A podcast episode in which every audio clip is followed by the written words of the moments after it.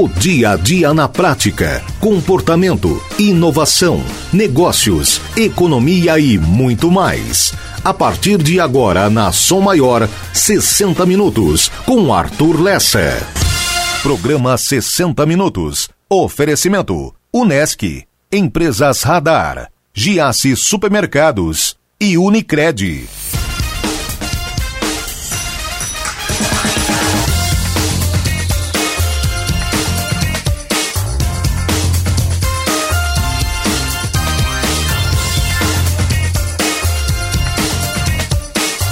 Muito boa tarde, muito boa tarde, meio-dia 32 minutos. Estamos no rádio agora. Estávamos até agora no YouTube, na live dos 60 minutos pelo YouTube. Agora estamos na Rádio Som Maior com mais uma edição dos 60 minutos.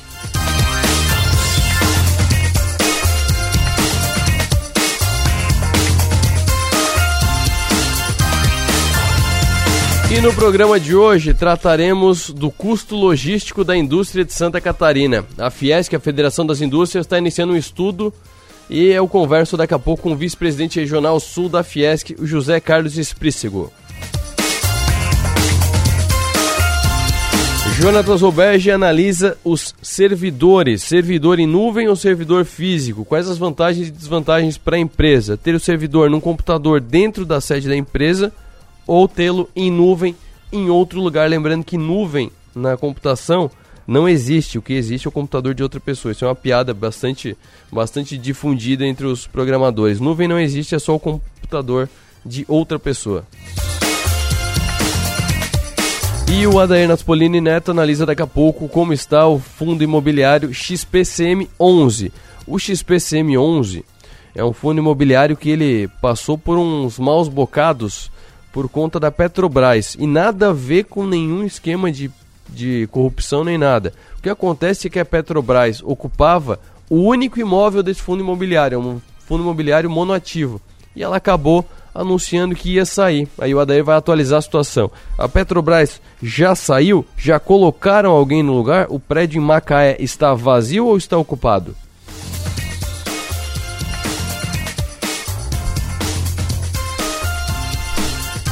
Esses são os assuntos do programa de hoje. E agora, destaque no 48, eleições 2022, 59 denúncias eleitorais registradas no sul de Santa Catarina. Aplicativo Pardal contém dados que envolvem irregularidades eleitorais. E na matéria dos 60, dos 60 minutos, não, na matéria do 48, tem aqui inclusive as denúncias por município. O local com mais denúncias de crime eleitoral é Jaguaruna.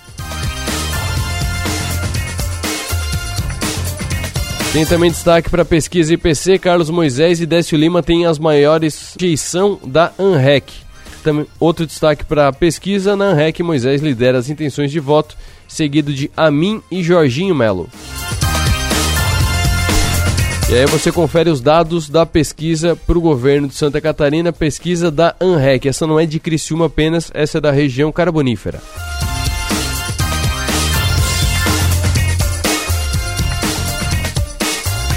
Um dado que chama bastante atenção aqui é o número de pessoas que ainda não está é, com o voto confirmado na cabeça, digamos assim. Pessoas que ainda não que ainda não batem no o pé e dizem não é esse aqui que eu vou votar. Quase metade ainda pode pode mudar o seu voto. Mais de um terço pode mudar o seu voto ainda até o dia 2 de outubro.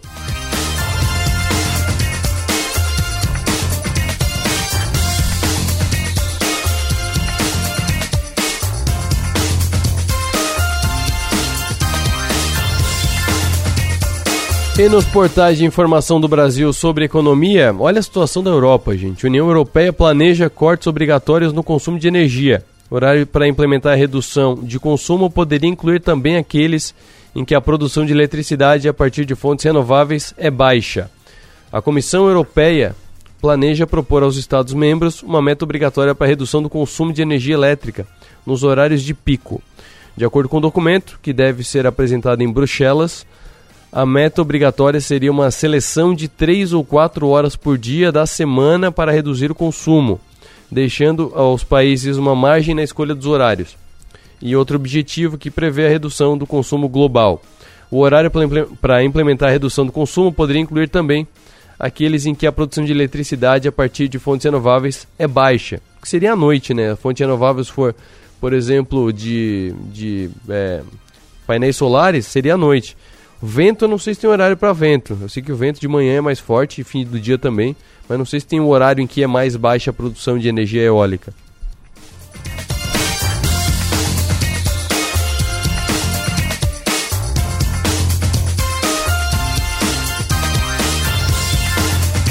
Destaque agora do Suno Notícias. Setor de serviços cresce 1% em julho. O setor de serviços cresceu 1,1% em julho frente a junho, na série com um ajuste sazonal, segundo dados da pesquisa mensal de serviços do IBGE. No mês anterior, o resultado do setor de serviços foi revisto de uma alta de 0,7 frente a maio para um avanço de 0,8. O resultado de julho ficou acima da mediana de alta de 0,7 obtida na pesquisa de projeções Broadcast. Broadcast, sistema de notícias em tempo real do grupo Estado.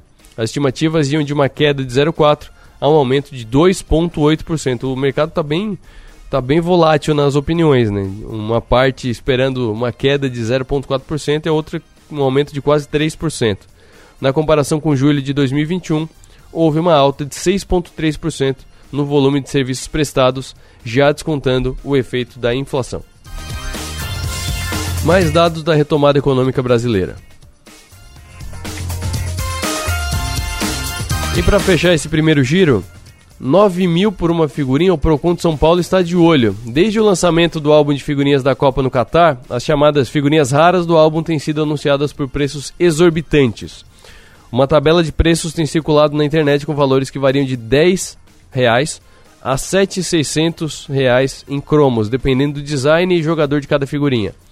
E quando o primeiro colecionador anunciou a figurinha dourada do Neymar, design supostamente mais raro e portanto mais cobiçado, esse ele anunciou na internet por 9 mil reais e se instaurou uma verdadeira febre. Também puderam ser encontradas a figurinha do português Cristiano Ronaldo, sendo vendida a quase 10 mil reais, e do argentino Lionel Messi por 9 mil reais. As figurinhas dos jogadores Bellingham, da Inglaterra, e Almoez Ali, do Catar, saíam por 3 mil e mil reais, respectivamente. Mas muitos colecionadores sentiam dificuldade de colocar esses valores em prática. Na vida real, acabam sendo poucos os interessados em dar milhares de reais pelas figurinhas.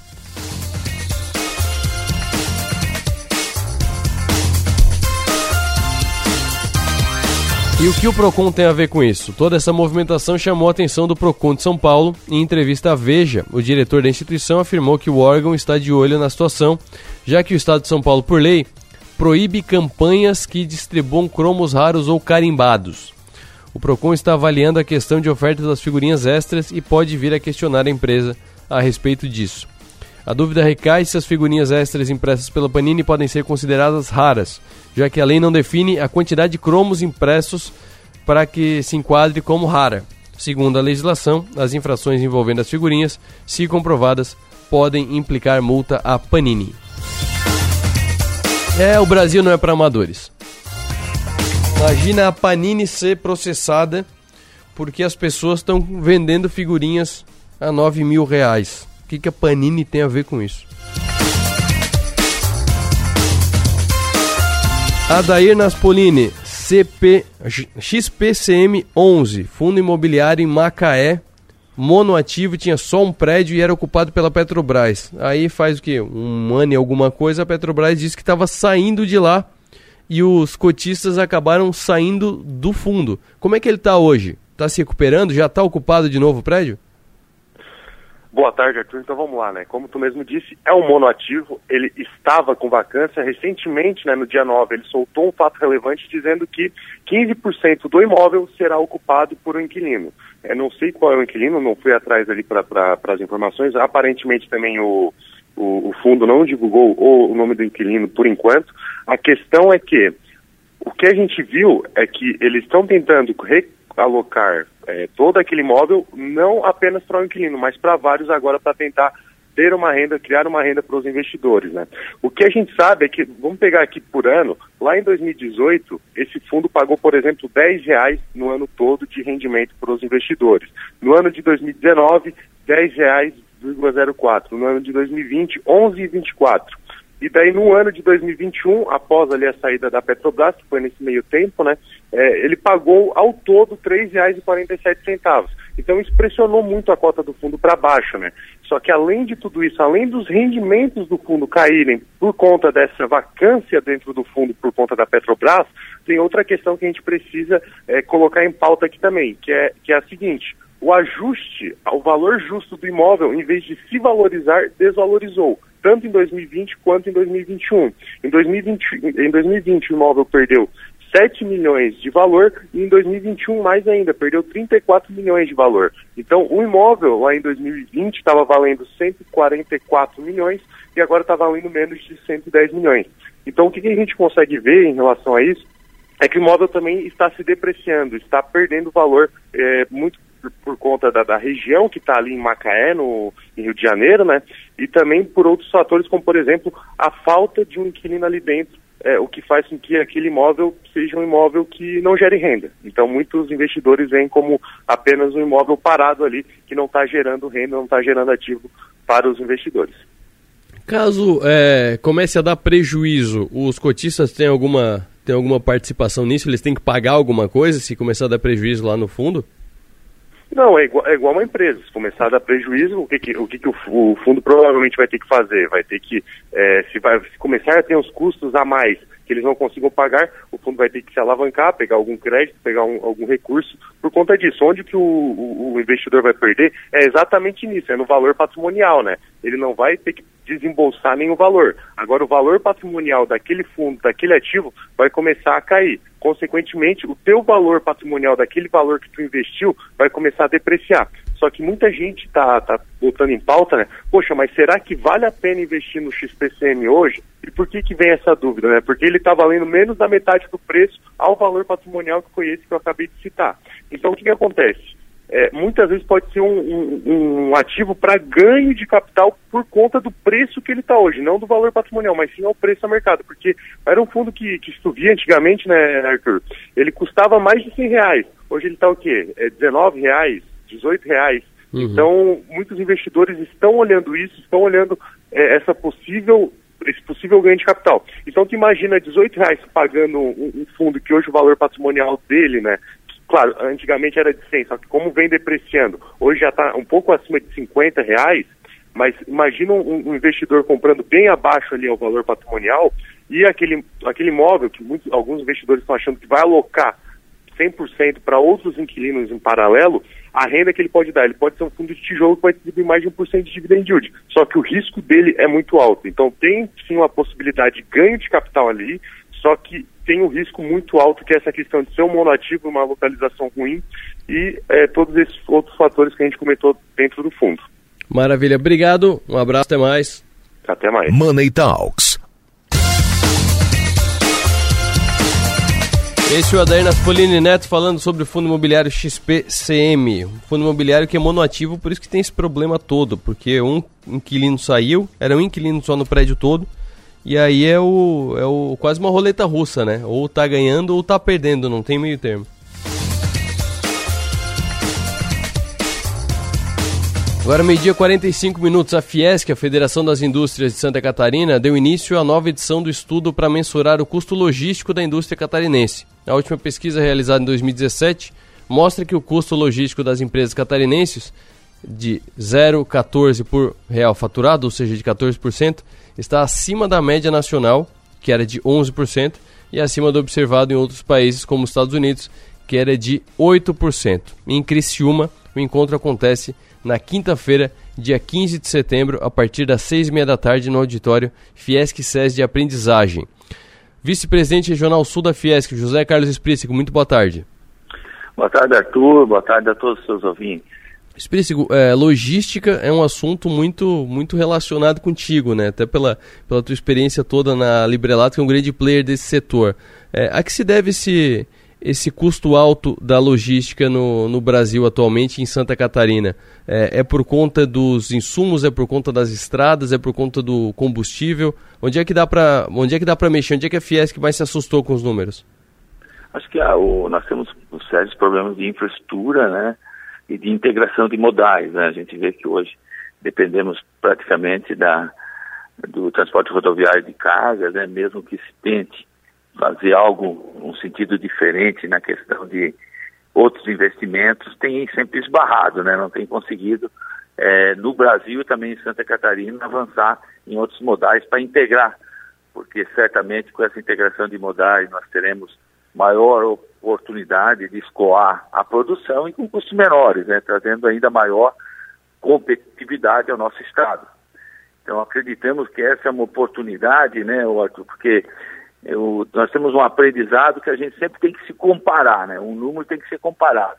Então, com essa oportunidade que você já citou, de nós estarmos juntos dia 18 de 3, 18, dia 15 de 9, às 18h30 ali, com o, o, o professor Carlos Tabuada, que é do Laboratório de Desempenho Logístico da Universidade Federal de Santa Catarina, nós vamos, ele vai instruir nós a como preencher a, a pesquisa, né?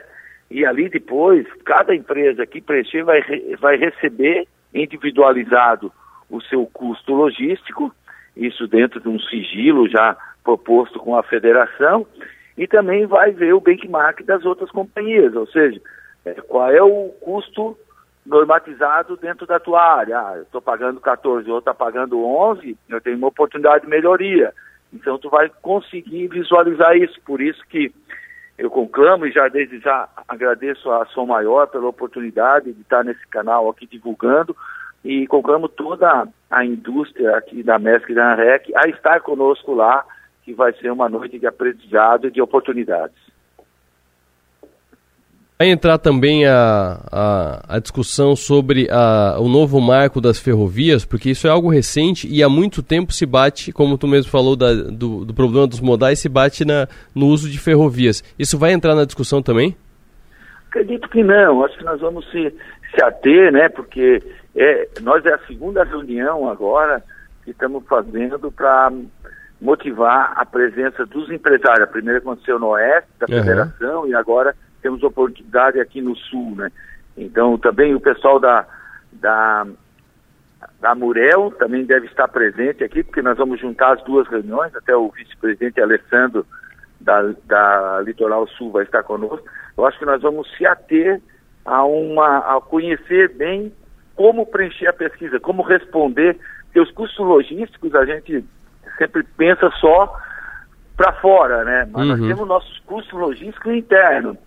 E hoje, o que eu tenho é, visto que a, as oportunidades de melhoria de resultado, de melhoria de margem, estão mesmo do, do portão para dentro, né? Lá fora a concorrência está tá forte, está gritante, o mercado mesmo que comprador, mas é sempre um desafio a parte de custo. Então as oportunidades internas são muito grandes de cada empresa. Tenho certeza que isso não vai ser diferente em quem comparecer lá, que vai identificar reduções de custo que vão sinalizar melhor desempenho para a empresa no, no apurar dos seus resultados.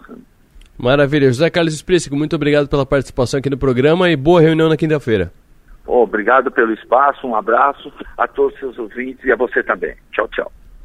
Essa reunião que a gente falou aqui é o seguinte, é importante essa reunião. É para falar sobre logística catarinense, é uma, é uma reunião regional, vai juntar as três micro-regiões do Sul, Amesc, Amorel e ANREC, por quê? Porque, segundo pesquisa realizada em 2017 pela Fiesc, o custo logístico das empresas catarinenses é de 14 centavos por real faturado, 14% de custo.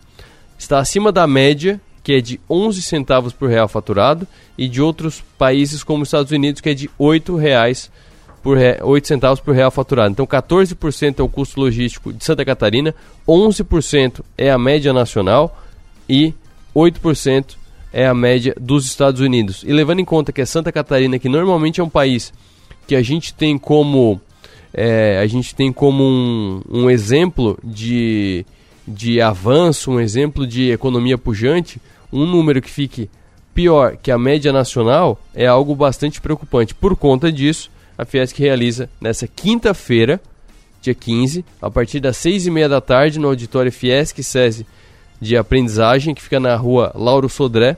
E os interessados em participar do encontro podem se inscrever de forma gratuita através do site da Fiesc. É quinta-feira, 15 de setembro, a partir das seis e meia da tarde, no auditório Fiesc SES de Aprendizagem, na rua Lauro Sodré. E o supermercado que você adora agora na palma da sua mão é o Giasse Online. Compre pelo site giasse.com.br e receba em casa ou agende horário para retirar direto no estacionamento do Giasse Santa Bárbara pelo Clique e Retire. A mesma qualidade da loja física com a facilidade de comprar pelo celular ou computador onde você estiver. Entrega disponível em Criciúma e Sara. Quem mora nas demais regiões pode aproveitar o conforto do Clique e Retire. Faça a compra pelo site agende o horário e passe na Santa Bárbara só para retirar. O serviço de clique e retire é gratuito e agiliza a sua vida. Giasse Online, o supermercado que você adora, na palma da sua mão.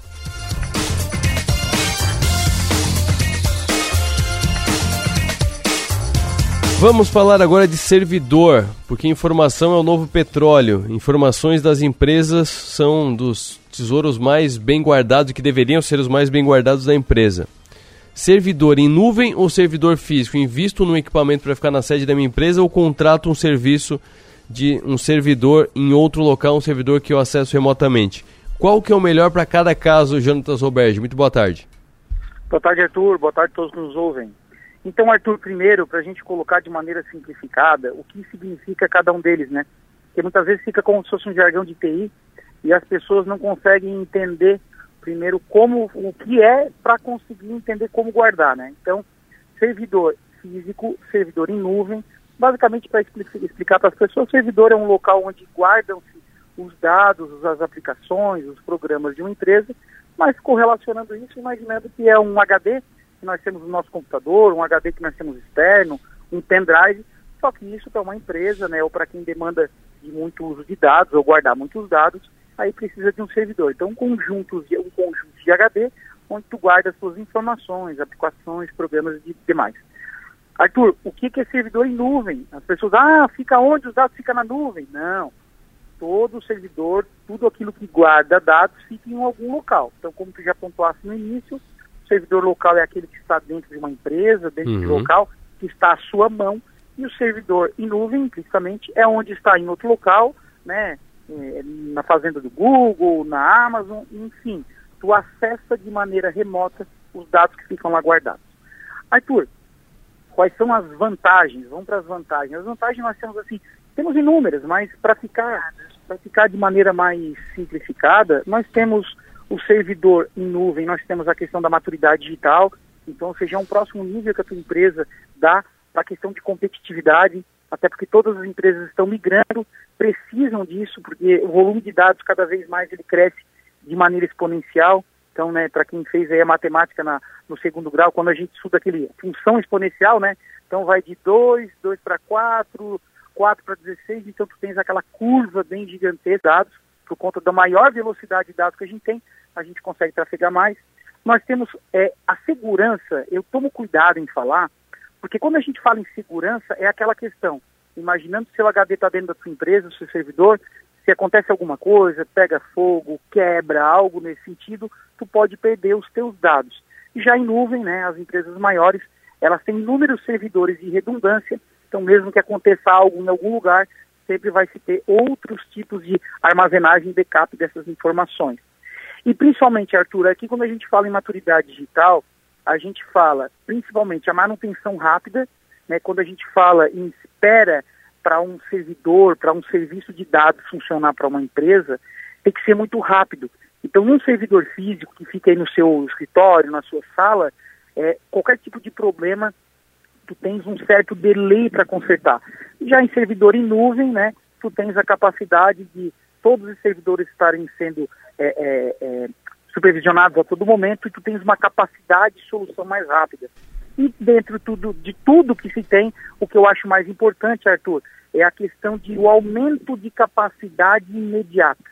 Então, tu precisa, num determinado momento, tu, tu expandiu a tua empresa, tu pegou um volume de dados muito gigantesco num determinado momento, enfim, tu consegue fazer essa expansão on demand, como a gente, como a gente fala, né? Uhum. Sob demanda. Então, estás usando 100 teras, tu precisa de 200 teras, duplicar o que tu precisa. Isso automaticamente, né? Abre-se portas, abre-se mais uma vaga para ti dentro do servidor, sendo que o servidor físico aí ele vai ter essa certa limitação e quem trabalha com TI vai ter que fazer esse planejamento estratégico de solução para guardar os dados com mais, é, com mais tempo, com mais é, agilidade. Então, é, esses seriam os pontos mais principais que nós temos para um servidor em nuvem e atender as empresas e principalmente dar um ponto a mais na maturidade digital. No caso, o que é preciso para para adotar um servidor em nuvem é ter uma boa internet, né? Sim, é fundamental, né? Principalmente a segurança, né? Tu ter, tu ter protocolos, né? A gente fala em vários em várias informações, vários títulos para o serviço que precisam ter, mas resumindo para quem nos ouve, nos nossos ouvintes, é, existem inúmeros protocolos de IP, questão de né, questão em ataque é, de segurança. Então, como tu vai estar tá trafegando esses dados em uma é, em uma em uma é, é, em uma rodovia, né? Está uhum, tá levando para um outro serviço. Então, é, o que se precisa de mais fundamental é realmente ter uma rede totalmente segura, independente, para que não tenha nenhum vazamento nesse meio aí, né? E tu não perca os seus dados. Então, obviamente que o mais importante, até porque tu vai estar acessando, né? Então, quanto mais rápido tu tiver, tu consegue acessar é, é, esses dados que não estão alocados dentro do servidor físico. Maravilha. Obrigado, Roberto. Um abraço. Até mais. Um abraço, Arthur. Até terça-feira que vem. Na rede, com Jonatas Roberge. Oferecimento. Simplifica Telecom. Há mais de 21 anos simplificando telecom na sua empresa.